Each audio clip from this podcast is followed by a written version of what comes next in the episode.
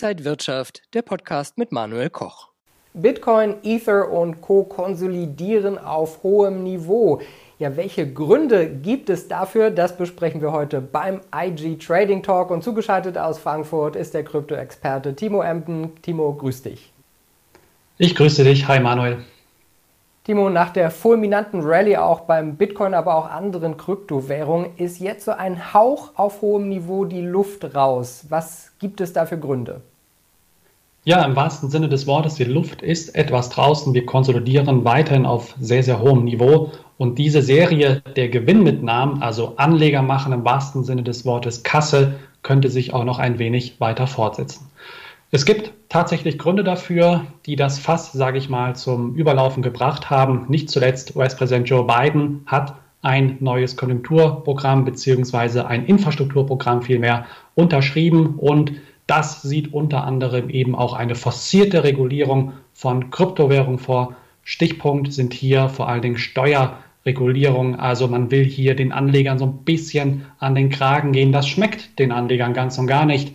Und man fürchtet hier wahrscheinlich eben eine noch größere Regulierung. Vielleicht nicht in diesem Jahr, aber dann spätestens im nächsten Jahr. Und das ist so ein bisschen die Angst, die hier geschürt worden ist, denn Joe Biden, US-Präsident Joe Biden, macht nicht nur in der Theorie ernst, sondern jetzt auch in der Praxis. Und das ja, hat Anleger zumindest hier erstmal dazu verleitet, an den berüchtigten Kassenhebel eben zu greifen und sprichwörtlich die jüngsten Gewinne zu versilbern.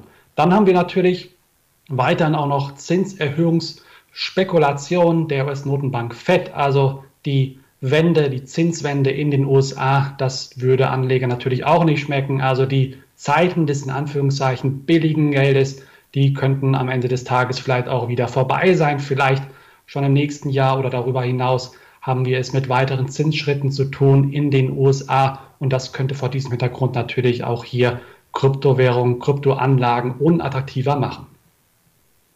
Du hast es schon angesprochen, in den USA gibt es strengere Steuermeldepflichten und das hat Anleger nervös gemacht. Muss man jetzt davon ausgehen, dass es generell strengere Regulierungen geben wird? Ja, ich gehe ganz stark davon aus, dass das kommen wird. Also das Jahr 2021 respektive auch Jahr 2022 werden Regulierungsjahre in meinen Augen werden. Und das sollte man sich aus Anlegersicht hier weiter vor Augen halten. Kurzfristig besitzen diese Regulierungsmaßnahmen, diese forcierte Regulierung immer wieder das Potenzial, Anlegern Kryptowährungen respektive die Luft klassischerweise zum Atmen zu nehmen. Ja, und das tut erstmal weh.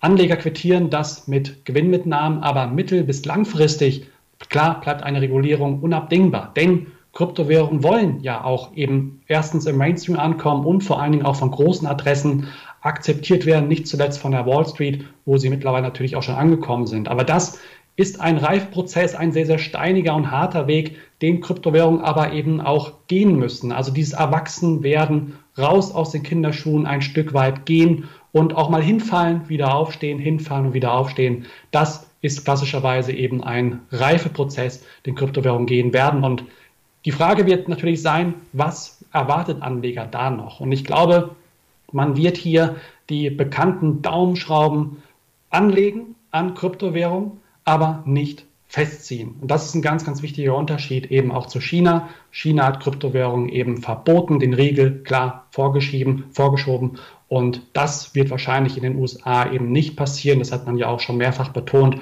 Da können sich Anleger in Anführungszeichen mehr oder weniger vielleicht ein bisschen in Sicherheit wiegen. Sollte man das natürlich nicht, aber die Ansage ist ja klar kommuniziert, dass es nicht passiert. Insofern glaube ich, dass vor allen Dingen auch Anfang des neuen Jahres, also 2020, hier mehr oder weniger noch die ein oder andere Ansage in Sachen Regulierung kommen wird. Ja, die US-Aufsichtsbehörde hat ja vor kurzem einen Bitcoin Future ETF zugelassen, jetzt aber einen Bitcoin ETF auf Basis von Kassakursen abgelehnt. War das so zu erwarten und kann es sein, dass das trotzdem noch durchgewunken wird, dass das noch kommen wird? Ja, ein Bitcoin-ETF war ja eben auch vor Wochen das Gesprächsthema Nummer eins, das Top-Thema an den Märkten. Wir haben einen Bitcoin-ETF auf US-amerikanischen Grund und Boden erstmals gesehen in der Geschichte, aber eben auf sogenannten Future-Kontrakten. Und das ist ein ganz, ganz wichtiger Unterschied und eben jüngst dann entsprechend die Ablehnung eines ETFs auf Basis von Kassakursen. Und ja, das war zu erwarten, denn erstens, man hat vor jüngster Zeit bereits einen ETF auf Basis von Future-Kontrakten zugelassen und auch immer wieder betont, dass man einen regulierten Handelsplatz möchte, welcher transparent ist eben und vor allen Dingen, wie ich schon sagte, reguliert ist. Ganz wichtig. Und das hat man eben an den sogenannten Futures-Börsen.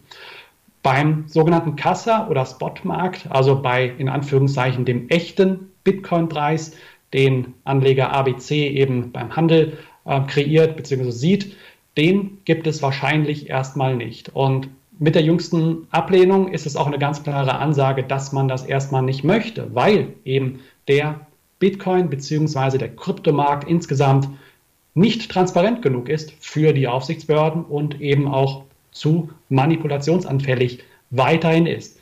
Das kann man sehr, sehr gut sehen, eben auch an dem Preis, welcher der Bitcoin an den Tag legt. In jüngster Zeit kam es immer wieder zu wirklich unvorhergesehenen Preiskapriolen. Der Bitcoin verlier, verlor teilweise zwischen 5.000 und 6.000 Dollar binnen weniger Momente. Ja, und das schmeckt natürlich hier auch so ein bisschen nach, ja, vielleicht Manipulation, Fragezeichen. Also das gefällt natürlich auch den Aufsichtsbehörden nicht und das sind so Sachen, die ähm, wird man sich natürlich auch im Laufe der Zeit, also in den nächsten Monaten, Jahren, ähm, natürlich ganz klar weiter ähm, anschauen. Und das Jahr 2022 könnte aber diese Türen, auch die Weichen eben öffnen für einen Futures ETF eben nicht, sondern für einen ETF auf sogenannten Kassakursen. Klar, das wäre der Ritterschlag möglicherweise im Vertrag, würde Kryptowährung respektive Bitcoin und Co ja, salonfähig machen, wahrscheinlich eben und möglicherweise auch neue Preisfantasien bei Anlegern eben auslösen.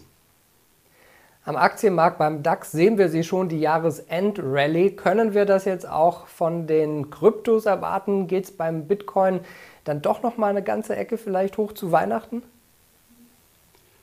Eine ganz wichtige Thematik sollten Anleger weiterhin im Hinterkopf behalten und das ist die grassierende Inflation eben vor allen Dingen in den USA. Also auch eben jenseits des Atlantiks, aber auch hierzulande ganz klar haben wir es auch mit einer äh, ja, vergleichsweise hohen Inflationsrate zu tun, denn die Inflationsrate bleibt möglicherweise erstmal eines der Treiber für Anleger, um in Kryptowährung Fuß zu fassen, eben auch im Vergleich zu alternativen Assets, beispielsweise wie Gold oder Silber.